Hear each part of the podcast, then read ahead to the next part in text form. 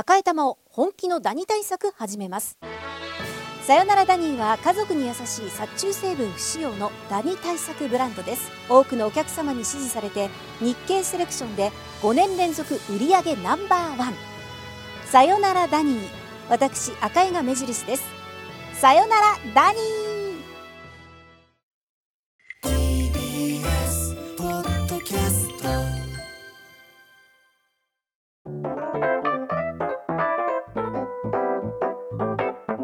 カルチャーをクイッと一杯どうですか？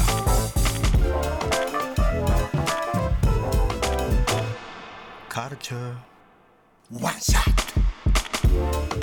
トさて一人つきまして、えー明日すぐ使える一発必中のカルチャー情報をお伝えするカルチャーワンショットのコーナーです。今月は番組恒例こちらの企画をお送りしております。題してアトロク推薦図書月間2024はいということで番組恒例企画今年はね年が明けてからスタートいたしました。まあほぼ毎日ゲストの方がおすすめの一冊をご紹介いただき、えー2月が終わる頃には大体ね二十数冊がこう溜まっていますよと、えーで2月中旬頃からは全国のいろんな書店さんでそれぞれの形でアトロクブックフェア皆さんの手元に届きますしね、はい。えーどんな本があるのかなというのを実際に手に取って見ていただけるというそんなシステムとなっておりまはい、す、本でつながれる月間となっております。本当ですね。ありがとうございます。ありがとうございます。ということで今夜、えー、12人目の推薦人の方お電話でご出演です。小説家でエッセイストの山内真理子さんです。山内さんもしもし。もしもし、こんどうばんは。も今年もよろしくお願いします。どうもよろしくお願いします。はいはい。ということで山内真理子さんの簡単なご紹介日比さんからお願いします。はい。1980年富山県のお生まれ小説家エッセイストでいらっしゃいます。2012年デビュー作となる単行本「ここは退屈迎えに来て」を刊行その後も女性同士の友情や地方都市などをテーマに作品を発表され安住春子は行方不明やあの子は貴族など映画化された作品も多数です。そして昨年の4月より朝日新聞の書評委員も務めていらっしゃいます、さらに2月には結婚の幻想をぶち破る日記エッセイ皿洗いするのどっち？目指せ家庭内男女平等に後日談150ページを加えた文庫本結婚と私がちくま文庫より発売されます。後日談150ページはすごいですね。はい。うんねほとんどほとんど小冊子が1個ついてくるっていうね。そうですね。はい、はい。お得用のね、えー文庫版結婚と。う本になってます。うん、あすごい。これもね。そしてあの前回のご出演はね、あの前に出されたあのユーミンさんの幼少期幼少期からデビューまでを描いたメッセすべてのことはメッセージ小説ユーミンこのお話も本当にあれでしたしね、ユーミン特集のところがね、ありがとうございましたありがとうございま。す。はい。あのちなみに、えっと、朝日新聞書評委員務められている中で、えっとはい先日1月20日の朝日新聞書評で、えっと、この番組でも実はあのいろ複数の方から推薦いただいて話題沸騰、えーはい小山さんノートはい。こちらを山内さんも推薦してね。やっぱり、やっぱり皆さん注目されてるんですね。すごいんですよね。あの私エトシドラっていう雑誌、私もあの責任編集やったことのある雑誌で、はいうん。えっと特集された時にこの本がえっと抜粋が載ってたのかな？うん。なんかこのお話を聞いていて、えっとそれで読んでいて、うん。であの本が出るのめちゃくちゃ楽しみにしてたんですよね。はい、でそれであの書評委員の時にももうこれ私が絶対取りたいっていうのでうん。頑張って獲得して書評を書きました。なるほど。はい、なので皆さんあの小山さんノートも必読書ということはね、えー皆さんもう複数の方が挙げられていらっしゃるんですが、そんな中まああのじゃあ小山さんノートはねもうちょっと挙げられちゃってるんでということで、はいはい、えー山内さんが選んだのは何なんでしょうか？入魂の一冊発表お願いいたします。戦争をくぐり抜け再会するシスターフード大河小説島津輝たすきがけの二人はい。島津輝さんの「たすきがけの二人」という本、えーじゃあ日比さんからこの本の作者島津輝さんのご紹介をお願いいたします。はい。島津輝さんは1969年東京生まれ。2016年姉と妹で第96回オール読み物新人賞を受賞。2019年受賞作を収めた短編集「スナック墓場」を刊行。2023年には初の長編作品となるこちら「たすきがけの二人」を刊行です。第170回直木賞の候補にノミネートされています。たすきがけの二人は文芸春秋より税込み1980円で発売中です。はい。ということでたすきがけの2人僕まだ全然あのうん読めてないというかどんな話かも分かってなかったんですが、はい。山内さんこちらの本はどうして手に取られたんでしょうか？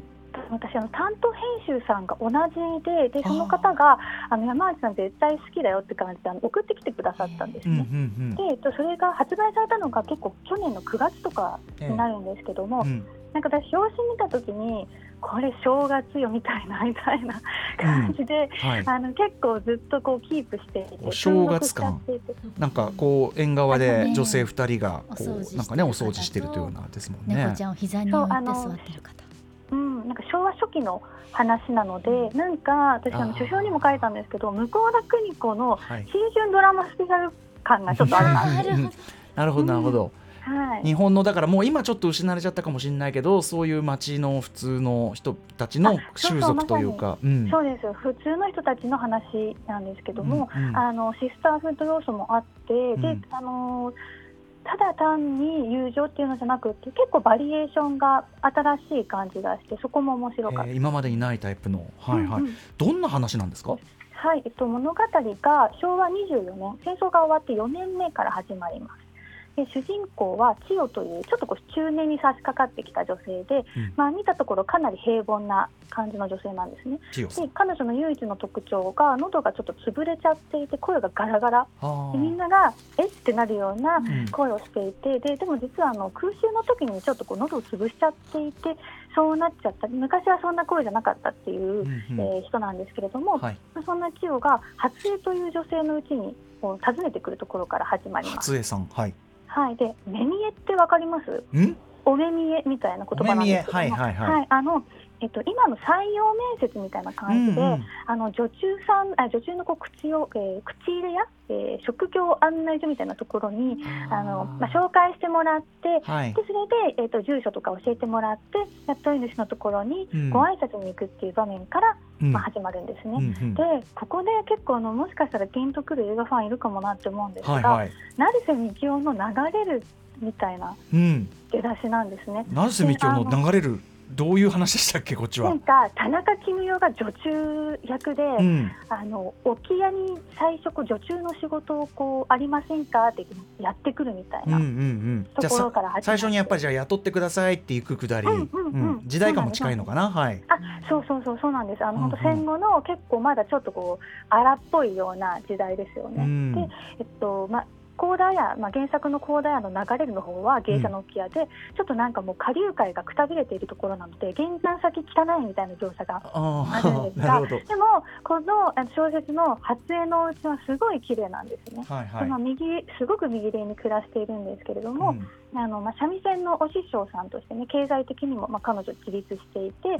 で一人暮らしをしているんだけれども実はちょっとこう目が見えない失あ明しているっていうので、まあ、ちょっとこう不便だから家事手伝ってくれる、えー女中さんを求めていてでそこへ千代がやってきたうん。っていうところです。で、えーまあ、千代が無事に雇われて発生のもとで女中として働いているんですがどうもこの2人が初対面ではないぽい。んですねお。あそうなんだ。はい、でそれどころか実はかつて、まあ、戦前から戦中にかけて、まあ、同じ家で家族同然として暮らしていたえー。仲だったってことがええ分かってくる、ねえーってか、そうでもっと言うとその時の2人の立場は真逆だった。えーあそうあのそう平凡な、まあ、いかにもこう女中さんという感じの、うんうん。まあ、千代が実は戦前は奥様。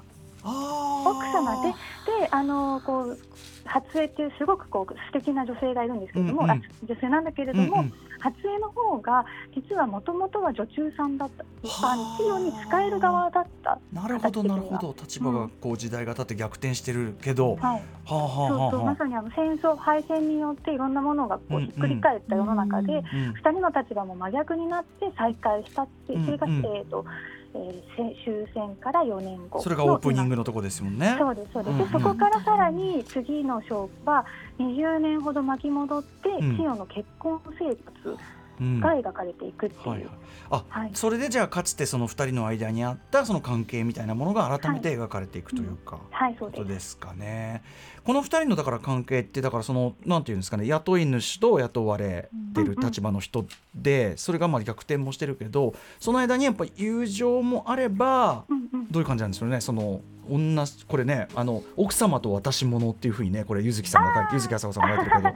そうそうそう、うん。あのえっと、例えば中島京子さんの小さいお家とかって、はいはい。あのこう女中さんが、まあ、映画でいう黒木華ちゃんが、はいはい。山田洋次郎がね、えーとありました。はい。はい、えっと、松たか子さん、奥様に憧れる、うん。あった素敵に思うっていう、慕っているっていう関係性って、まあ、割と描かれるんですけども。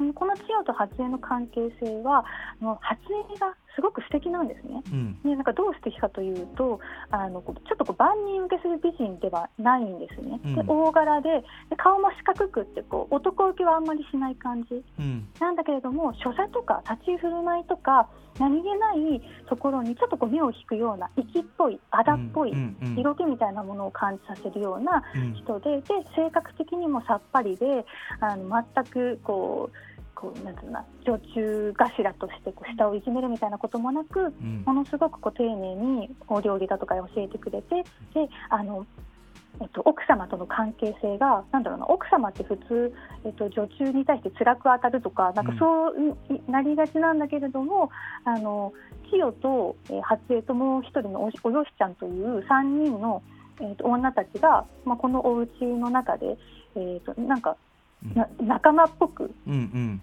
関係性で言ったら全然対等じゃないはず奥様と女中なんだけれども、なんか仲間っぽくずっと家事やってるみたいな、うんうん。うん家事をすることを通して、えーなんか親しくなっていきでなおかつ千代は発展のことをすごくこう、えー素敵だなって思って憧れている、ちょっとこうロールモデルっぽい感じで、うんうんお姉さん先輩みたいなうんうん。そんな感じですかね。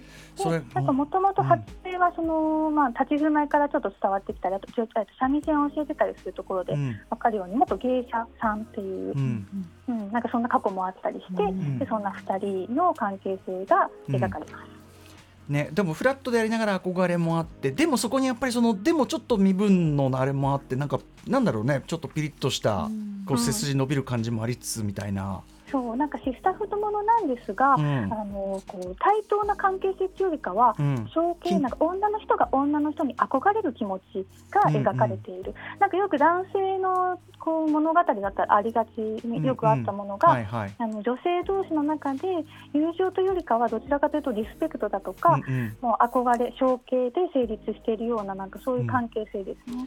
はいということでちょっとあのすみません今日は山内さん時間が短めになってしまいましたが はいあの私がですねあの無理やりいろんなことを詰め込んだ結果こういうあれになっちゃったんだけど。マブロン。え そうごめんごめん本当ごめんなさい。あのまたあのスタジオでもスタジオでもたっぷりお待ちしてますんで、えー申し訳ございません。はい。うん。えーということで、えっと、本日アトロック推薦図書月間2024今夜の推薦人、えー山内まりこさんがお勧めしていただいた入魂の一冊は島津輝さんのたすきがけの二人でした。はいこちら文芸春秋より税込み1980円で発売中。紹介した本は番組ホームページアーカイブで残していきます。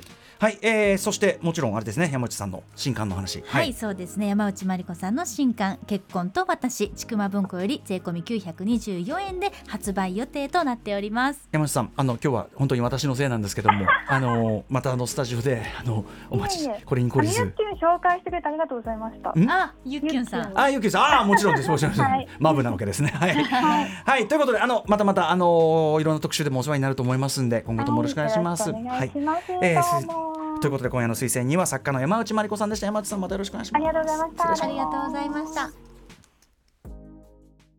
After Six Junction. 2